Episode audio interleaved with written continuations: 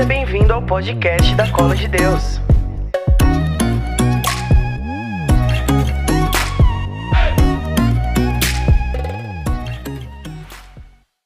se sentasse no seu lugar.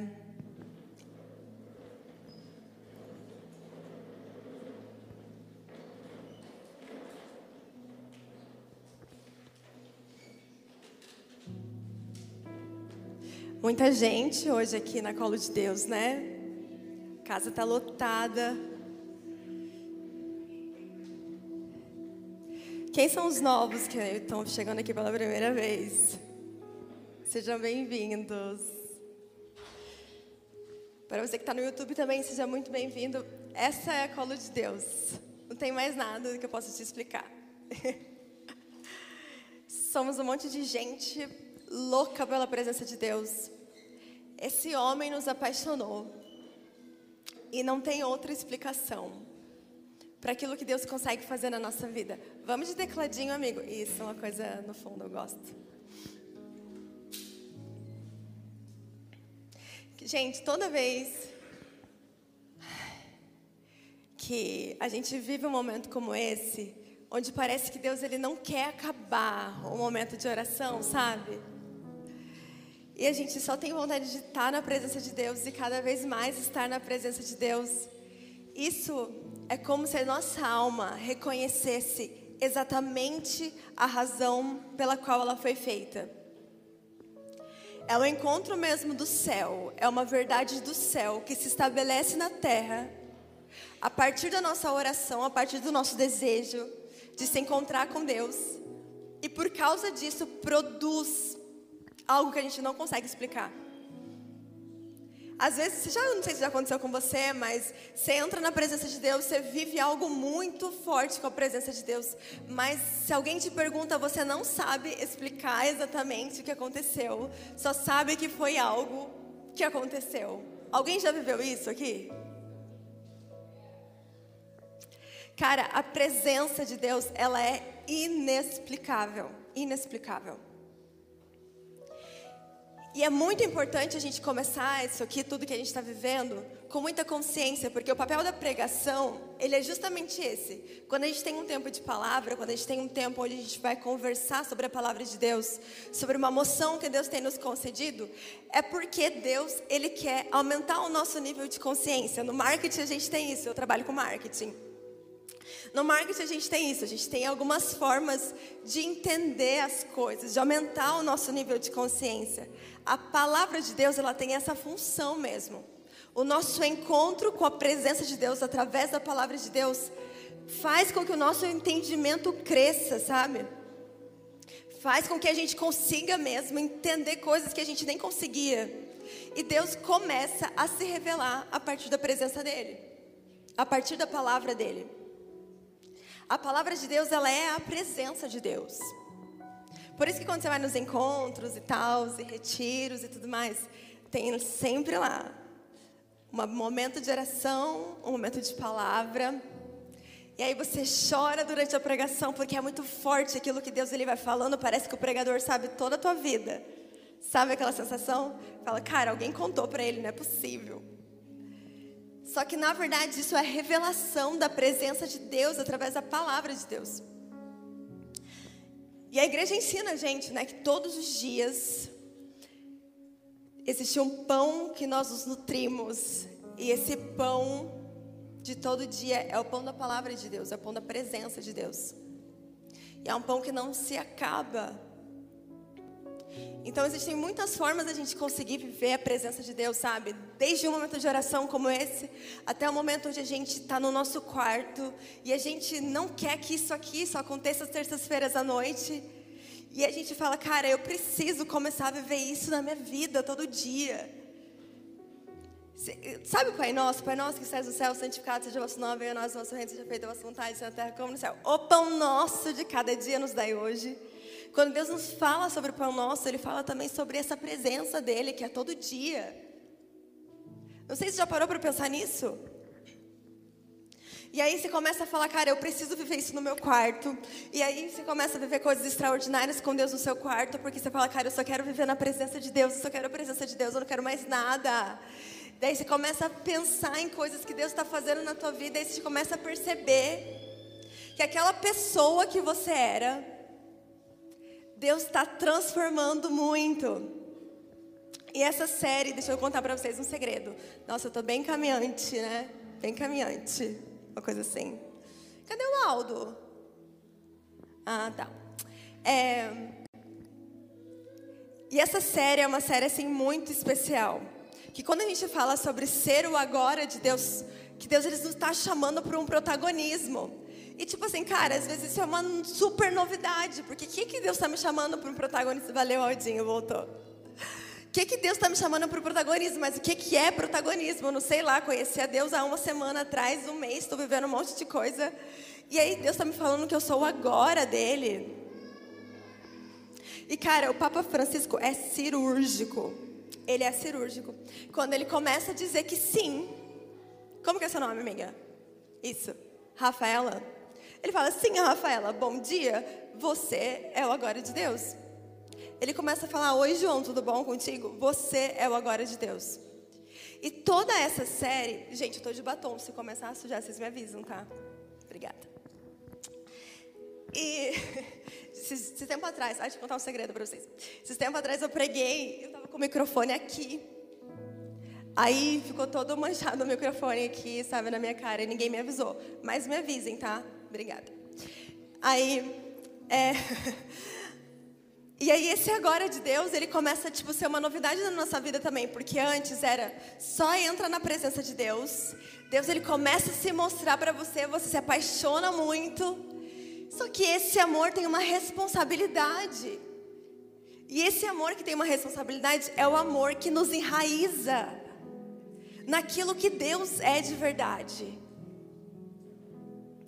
Se o teu amor não tem raiz, se o teu amor não tem responsabilidade, se o teu amor não tem compromisso, me perdoa, mas não é um amor de verdade. E tá tudo bem se você estiver começando a caminhar com Jesus e estiver se encontrando com Ele, estiver indo na célula e estiver falando, cara, eu tô cada vez mais apaixonada por este homem. Só que já quero te dizer que você não vai, Jesus não é esse tipo de cara, onde você vai começar a ter um relacionamento com Ele e você vai achar que você não tem nenhuma responsabilidade sobre isso. Porque a gente está falando da presença de Deus. E nós não desrespeitamos a presença de Deus, amém? E aí, dentro de todo esse contexto que a gente está conversando, durante essa série toda, tem um, a gente está embasado no livro do Papa Francisco, que fala diretamente com os jovens fala diretamente com a igreja. E olha que coisa linda. É a igreja nos enraizando cada vez mais naquilo que é sonho de Deus para a nossa vida. Então aí eu já pega esse caminho aqui que a gente está fazendo. Então a gente já se conheceu com, já já está vivendo com Jesus, está provando da presença dele. Aí a gente começa a entender que a Bíblia também, que a palavra de Deus, ela é a presença de Deus. E aí a gente começa a perceber que a gente não está sozinho, mas que a gente tem uma igreja que deseja nos ensinar como viver com Jesus de verdade. É exatamente isso que você está vivendo na noite de adoração.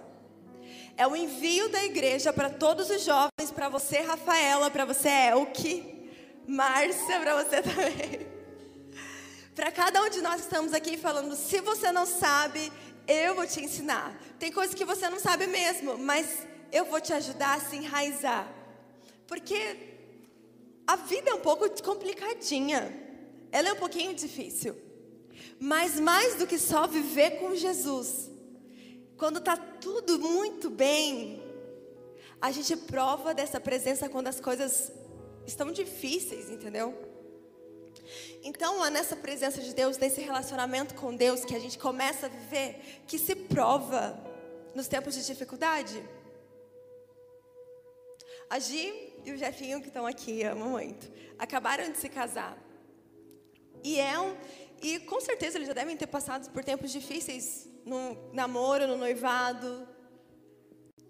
Porque executar aquilo que é sonho de Deus, uma promessa de Deus, uma vontade de Deus, é um grande desafio.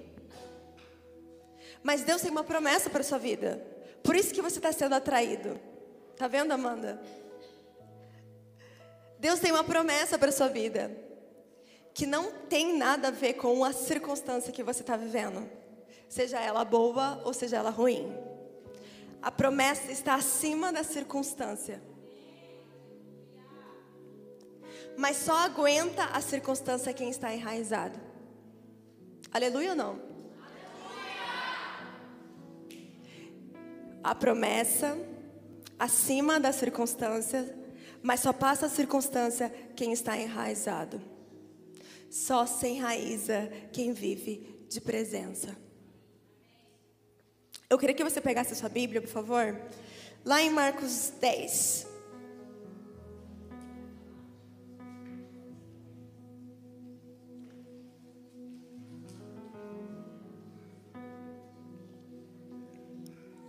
Marcos 10, 17.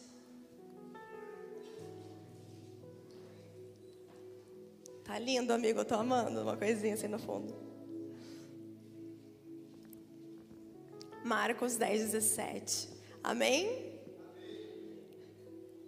Ai, eu amei essa força. Então vamos lá. Vou te contextualizar um pouquinho do que a gente está vivendo aqui na Bíblia, tá? Na palavra de Deus. Deus, Jesus, ele já estava ensinando para os discípulos como atrair o reino dos céus, como ele tinha que viver o reino dos céus. Aí Jesus sempre foi um mestre, né, gente? Então eles perguntavam e eles questionavam muito a Jesus de como Jesus lidava com as situações. Então, um pouquinho antes desses versículos, a gente encontra na Bíblia Jesus ensinando os discípulos a como lidar com as crianças. Porque eles falavam assim: não, gente, não se aproxima do mestre. Não, não, não, as crianças não. E Jesus ensinou para eles que, na verdade, o reino dos céus é dos pequeninos. E quando Jesus foi começando a ensinar, a multidão toda começava a perceber que ele era o grande mestre, que ele tinha questões que na vida que ele podia resolver, que ele podia responder. E aí a gente chega nessa passagem. Vamos lá, vocês estão comigo, sim ou não? Olha para a pessoa que está do seu lado e fala, está com a Jenny, sim ou não? Fechou. Então é nós. Então vamos lá, vamos entrar nesse, nesse job aqui comigo. Diz assim, ó, versículo 17. Jesus saiu caminhando. Ele saiu depois que ele falou dos pequeninos lá, tá? Só vocês entenderem o contexto. Quando chegou alguém correndo, caiu de joelhos diante dele e lhe perguntou: Vai imaginando essa cena. Quando chegou alguém correndo, caiu de joelhos diante dele e lhe perguntou: Bom mestre, que devo eu fazer para herdar a vida eterna? Foca, nesse, foca nessa frase, tá? Vou ficar fazendo os adendos aqui rapidinho. Foca nessa frase porque ele está falando: o que, que eu tenho que fazer? o que, que eu preciso fazer para eu conseguir a vida eterna? Que lembra, Jesus estava lá resolvendo as situações. Então, ele era o mestre. E aqui ele está trazendo uma pergunta. 18, diz assim, ó. Disse Jesus, por que me chamas bom? Ninguém é bom senão só Deus. Conheces os mandamentos. Não cometerás homicídio. Não cometerás adultério. Não roubarás não levantarás falso testemunho, não cometerá fraude, honra teu pai e tua mãe. Lá no 20 agora. Ele respondeu: Mestre, tudo isso eu tenho observado desde a minha juventude. Jesus então olhou bem para ele com amor e disse-lhe: Uma só coisa te falta. Vai, vende tudo que tens e dá aos pobres, e terás um tesouro no céu. Depois disso, vem e me segue. Ele, porém, ficou pesaroso por causa dessa palavra e foi embora, cheio de tristeza, pois possuía muitos bens. Palavra da salvação. Cara, essa palavra aqui, eu preciso que você preste muita atenção no que a gente vai viver com essa palavra.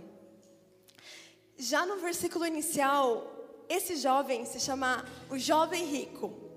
Já no começo dos versículos, a gente percebe que ele já foi correndo atrás de Jesus. A nossa cara, né? A cara do jovem que quando encontra alguma coisa que tem uma solução, ele sai correndo, quero resolver todos os meus problemas. Imagina ele, imagina essa cena. Saiu correndo, encontrou Jesus, se jogou aos pés de Jesus para chamar a atenção, né? Porque dependendo de quem for, gosta de chamar uma atençãozinha assim de leve. Se jogou aos pés de Jesus e disse: "Eu, o que que eu faço? O que que eu tenho que fazer?" para eu conseguir viver a vida eterna que eu tanto ouço e tanto estou te ouvindo falar. E é muito engraçado quando Jesus ele começa a trazer esse versículo, porque o verbo fazer, ele dá a denotação de que parece que aquele jovem tem toda a possibilidade de conseguir a vida eterna sozinho. Você começa a perceber, não sei se você é assim, mas parece que às vezes a gente consegue muito dar conta da nossa vida. A gente consegue sempre fazer tudo que a gente precisa fazer, dar conta muito bem feito e fechou. Todos os méritos são nossos, as coisas que a gente consegue, a gente tem sim direito de conseguir a vida eterna. Engraçado porque esse jovem não perguntou para ele, Jesus, o que eu preciso ser? O que, que precisa estar no meu coração? Ele foi direto no que eu preciso fazer. Mais à frente, nessa palavra, ele começa a dizer, e a gente começa a observar o tipo desse jovem. Que naturalmente eu imagino que ele seja uma pessoa muito inteligente, porque ele era uma pessoa que tinha muitos empreendimentos. Então ele, cara, dava conta da vida, sabe? Ele pegava as coisas para ele e falava: Eu peito esse projeto, sim. Eu dou conta. Eu vou fazer isso aqui dar certo, sim. Ele pegou todas as coisas que eram do reino. E percebe que ele foi muito perspicaz, porque ele falou: Jesus, eu faço tudo isso que você está me mandando fazer. Eu faço todas as coisas que você está pedindo para que o teu reino venha. Eu tenho os méritos necessários para conseguir a vida eterna, sim. Não parece um pouco da nossa vida isso? Quando a gente acha que a gente consegue, não precisa de Jesus para nada, que a gente consegue dar conta da nossa vida, da nossa casa, da nossa faculdade, da nossa família, dos nossos afazeres dentro da igreja, da nossa célula, da nossa comunidade, dos nossos ministérios. A gente abraça todas as coisas, olhando sempre para nós e não pensando no que a gente precisa fazer para que, o, que o reino de Deus ele venha. E muitas vezes nós agimos desse jeito dentro do reino de Deus, que é muito pior. Porque esse jovem, ele tinha consciência do que ele precisava fazer sim. Às vezes você tem consciência. Às vezes você está aqui, você nem vive mais uma vida meio zoada. Você já viveu, às vezes hoje é o seu testemunho. Ah, eu já saí, eu já beijei muito, eu já fiz tudo na minha vida. Hoje eu encontrei Jesus e um homenzinho torto se endireitou. Só que às vezes, inclusive, você está aqui, você está vivendo na presença de Deus, usando da presença de Deus, fazendo muito na presença de Deus, mas não está encontrando o coração de Deus. Por falta de encontro com o coração de Deus, você não consegue mudar de vida. Aquele jovem, ele tinha tudo, o currículo dele estava perfeito. Ele seguia todas as regras. Só que o reino dos céus não é feito de regras. As regras são o meio, mas a regra não é a finalidade. Imagina o tamanho da cegueira desse jovem, quando ele percebeu que tudo que ele tinha construído não enraizava ele. Ele olhou para Jesus. O mesmo olhar que olhou para Maria Madalena, vocês vão se lembrar. Que trouxe a dignidade para Maria Madalena que fez, que olhou para ela, que olhou para você e falou: Você é minha filha. Esse mesmo olhar, que não deixou ninguém apedrejar aquela mulher, olhou para esse jovem e ele não conseguiu enxergar. Ele fazia tudo, ele tinha um bom currículo, ele cumpria as regras, mas ele não se encontrava com o coração de Deus. Jesus para ele era só um mestre. não era um amado. Jesus para ele respondia as questões, mas não era casa. Você percebe o que Deus está fazendo com a gente nessa noite?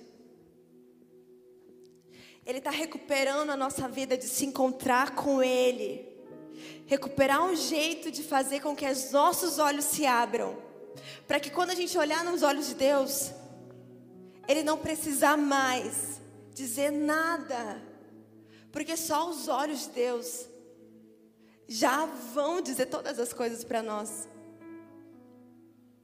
Só que onde você encontra Deus? E é muito engraçado perceber, né, que esse jovem, eu fico, eu fico imaginando essa cena hoje, eu fiquei pensando muito nisso, assim. Porque é uma escolha, né? Jesus, ele dá uma escolha e Jesus é perfeito de maravilhoso, porque ele sempre faz isso. Ele nunca obriga a gente a nada. E aqui eu quero deixar bem claro que ele não está falando de regra como se a regra fosse algo ruim. Mas, por exemplo, dentro da cola de Deus, a gente tem uma regra de vida. Então, a nossa regra de vida nos leva para Jesus. Não adianta fazer só por fazer. Que fazer por fazer, nem esse, essa bênção que a gente não sabe o nome, conseguiu né, o lugar dele no reino dos céus, vai saber, né? Mas a regra, ela nos coloca, nos enraiza. Então você percebe que hoje a gente tem dois contextos. A gente vê a regra, a gente vê quando a gente sabe que a gente precisa viver com Jesus, então a gente precisa de uma disciplina para poder viver com Ele. Mas isso não é a finalidade da nossa vida com Ele. Jesus gosta de presença. Jesus caminhava entre o povo, Jesus gosta de gente, Jesus gosta de estar aqui nesse meio. Jesus gosta de se encantar com vida, Jesus gosta de descobrir tesouros, Jesus gosta de acreditar naqueles que ninguém acredita. Cara, e um coração orgulhoso, ele faz exatamente isso. Esse jovem com o coração tão orgulhoso, achando que ele conseguia dar conta de tudo. O jovem que estava achando, essa pessoa estava achando que ele conseguiria a vida eterna. Que ele estava pronto, que ele estava levantado, que tudo que ele conseguiria, ele saberia fazer pelas próprias mãos. Mas é que, que ele cai do cavalo. O coração orgulhoso rouba. O coração orgulhoso, se você for uma pessoa orgulhosa, você precisa lutar duas vezes mais contra o orgulho. Porque você percebe que o orgulho cegou o coração. O, orgu o orgulho cegou. Ele não tinha um mestre, só um mestre na frente dele. Outra coisa que é muito forte aqui nessa palavra, está lá no versículo Está lá no versículo 21, quando Jesus começa a falar para ele: então é o seguinte, já que você quer, já que você está querendo a vida eterna, já que você está interessado pela vida eterna, já que você, João, está interessado em viver a vida eterna, então faz o seguinte: se desapega de completamente tudo que você tem.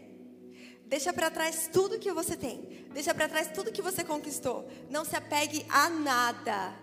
Nada, do seu, nada dos seus tesouros aqui são suficientes para você conseguir ganhar aquilo que você deseja, mas eu sei um caminho.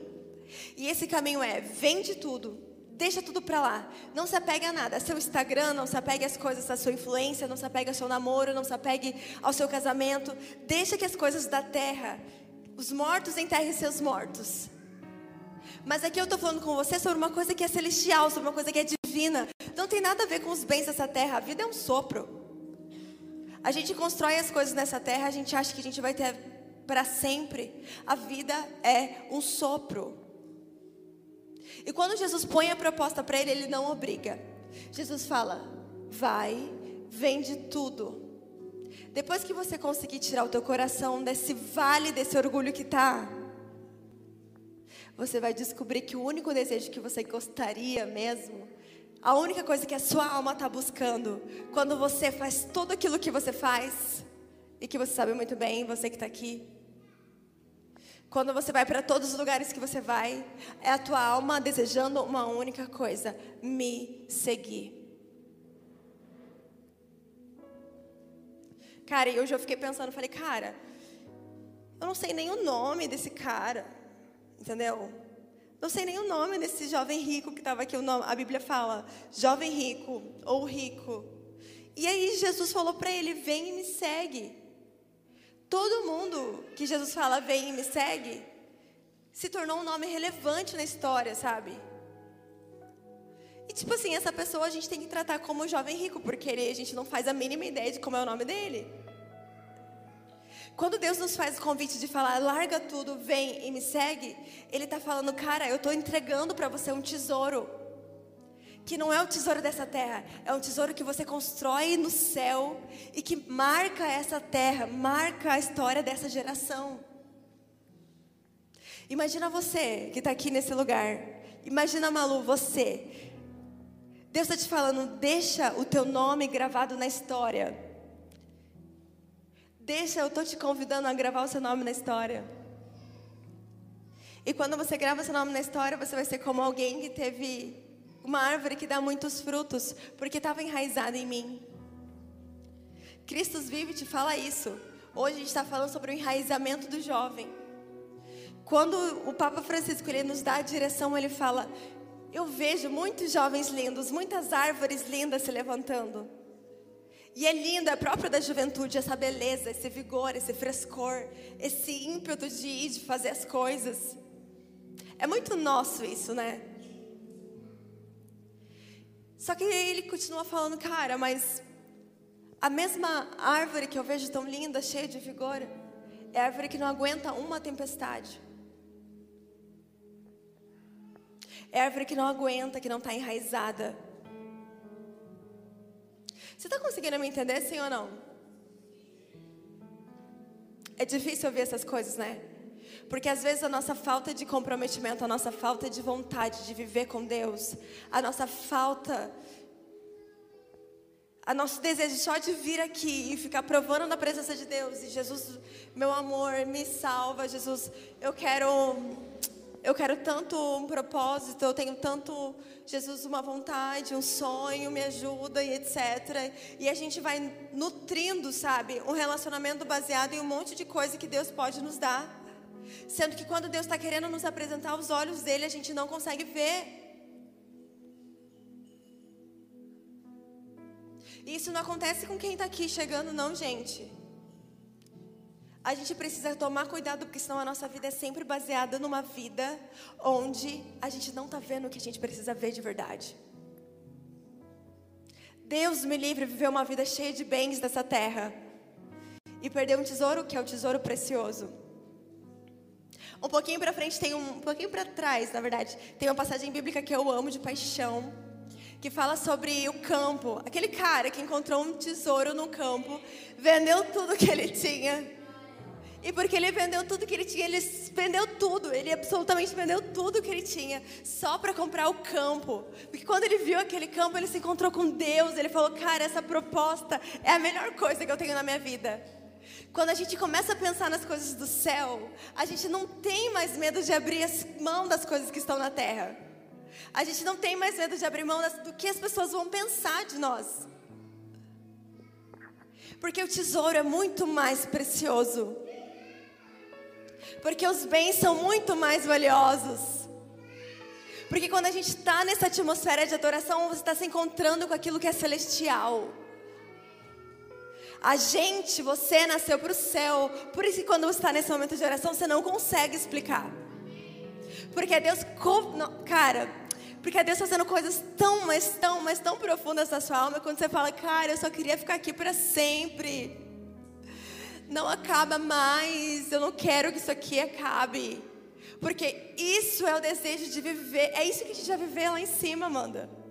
Quando Jesus, a gente se encontrar com Jesus de face a face.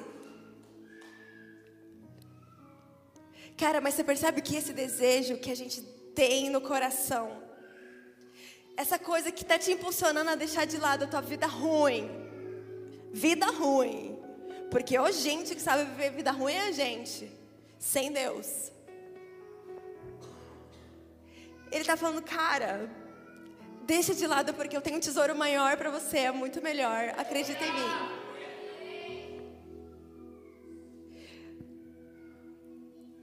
Ele vendeu tudo para comprar o terreno por causa do tesouro. O vem e me segue só consegue ser cumprido quando o nosso coração está desposado.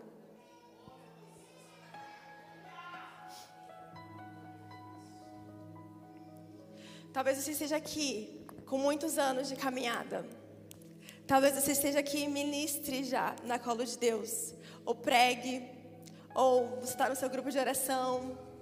Talvez você viveu metanoia, você está aqui, ou você, sei lá, é de comunidade, está vendo a gente online. Cara, Deus não precisa de nada. Ele só precisa que você tenha um coração disposto a abrir mão das coisas dessa terra. E não adianta começar a seguir Jesus se você não estiver disposto a isso. O orgulho acabou com a nossa possibilidade de viver essa vida num deleite eterno, sabe? Foi o orgulho que enganou um dia um coração. E é esse mesmo orgulho que enganou esse jovem, porque depois ele saiu triste. Ele ficou mal. Ficou bad. Ele ficou muito bad. Ele ficou mal porque. Ai, que chique, uma coisa chique, ela fez uma pontuação ali. É que vocês não viram depois. Deixa pra lá. É. Por isso que quando a gente se enraiza na presença de Deus, a gente tem coragem de deixar as coisas para trás.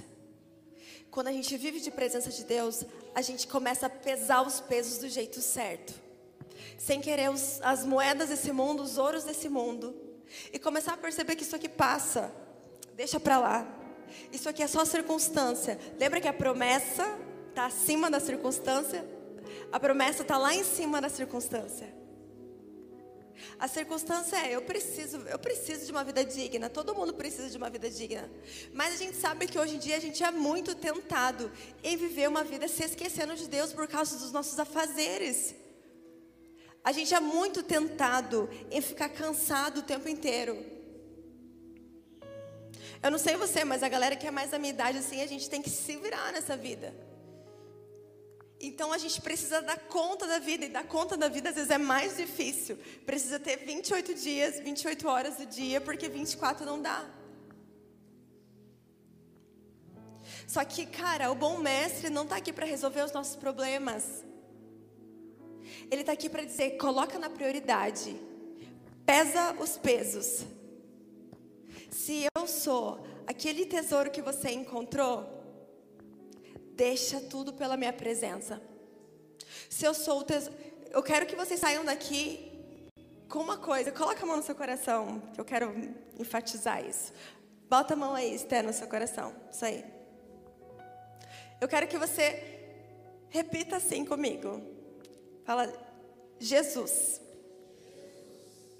A Jennifer orou e pediu só uma coisa: o entendimento da Sua presença. Eu quero entender a Sua presença. Tá, observação, não precisa repetir isso. Mas não é entender a presença, mas é viver na presença.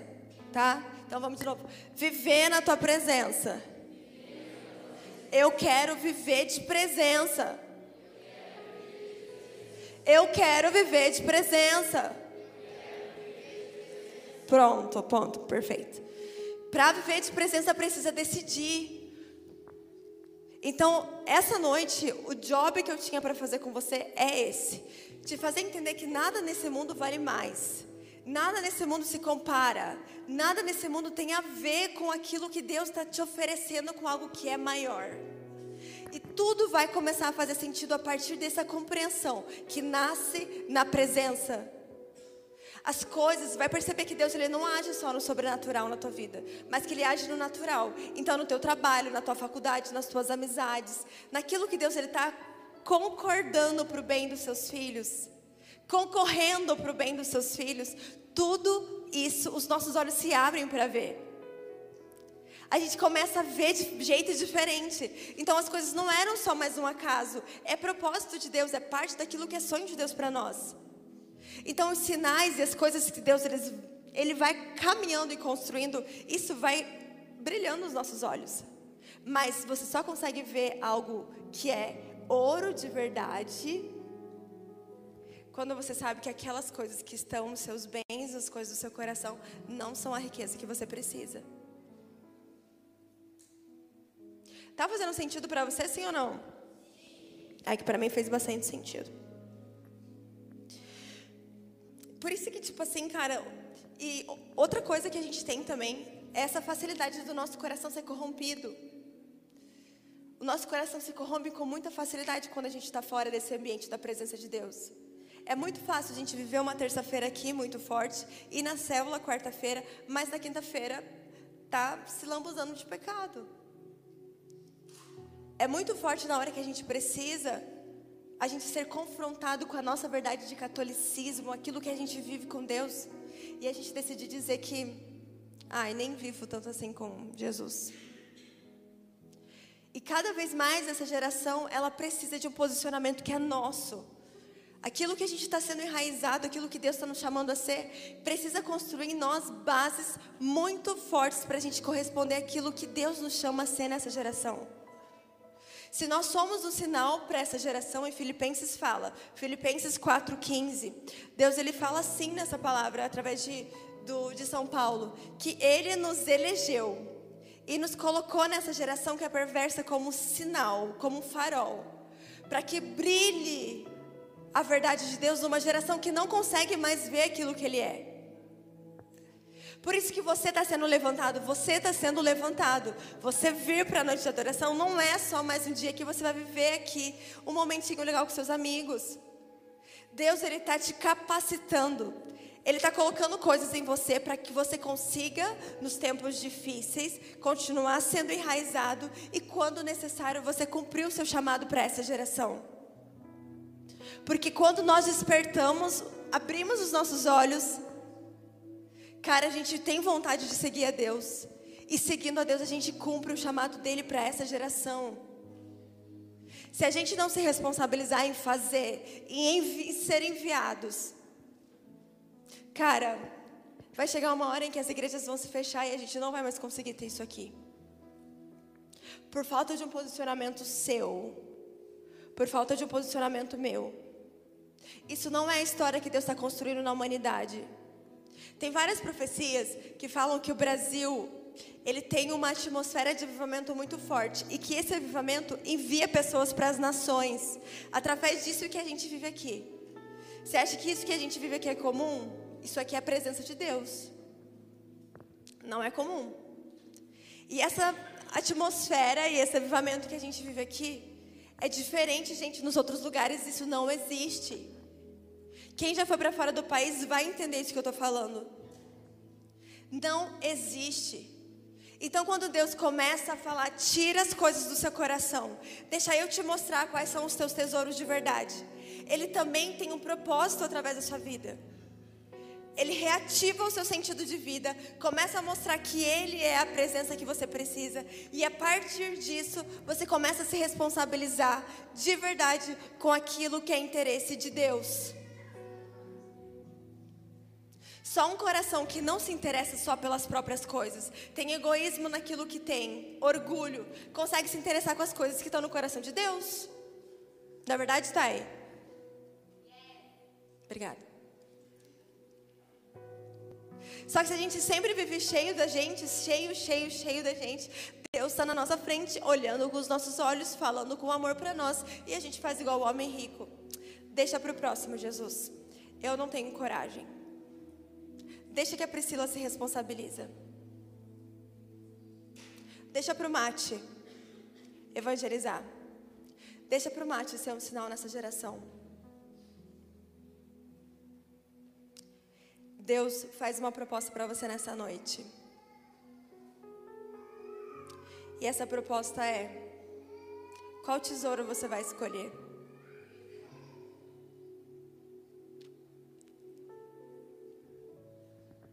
Onde está o seu coração? Ou essa geração vai ouvir o seu nome, ou você vai ser igual esse carinha aqui, que a gente nem sabe quem foi.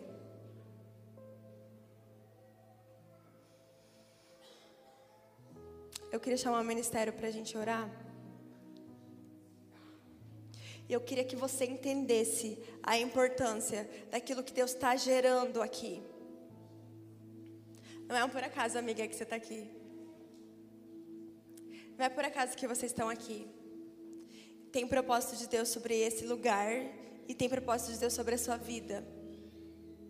Se Deus está levantando você, não é uma coisa que você ouviu em conferências passadas, conferências de, de líderes. Essa é uma verdade absoluta que Deus está te lembrando. Ele te levantou um dia e Ele continua te levantando para ser um sinal nessa geração, para ser um sinal daqueles que podem sim, gente, podem deixar tudo para trás. Deus é mais do que uma regra. Ele é uma pessoa, e sendo uma pessoa, eu provo dele. É muito bom. Seus amigos talvez não vão te entender. As pessoas que convivem com você não vão te entender. Talvez você já esteja pensando, já estou com 40 anos, como que eu vou fazer isso acontecer? Já tenho 45 anos, já tenho filhos, 50 anos. Deus está te dando um, um bem-vindo, Deus, Ele está te acordando, está tirando dos seus olhos essa, essa escama que estava nos seus olhos. Para poder te falar, é através de você que eu tenho um propósito nessa geração, sim. É através de você. Imagina se a Clara tivesse escutado e deixado para trás aquilo que Deus sonha para a vida dela. Imagina um dia se os grandes homens de Deus não tivessem deixado tudo para trás. Hoje Deus está te perguntando: aonde está o seu coração? Qual é o seu tesouro? Feche os seus olhos.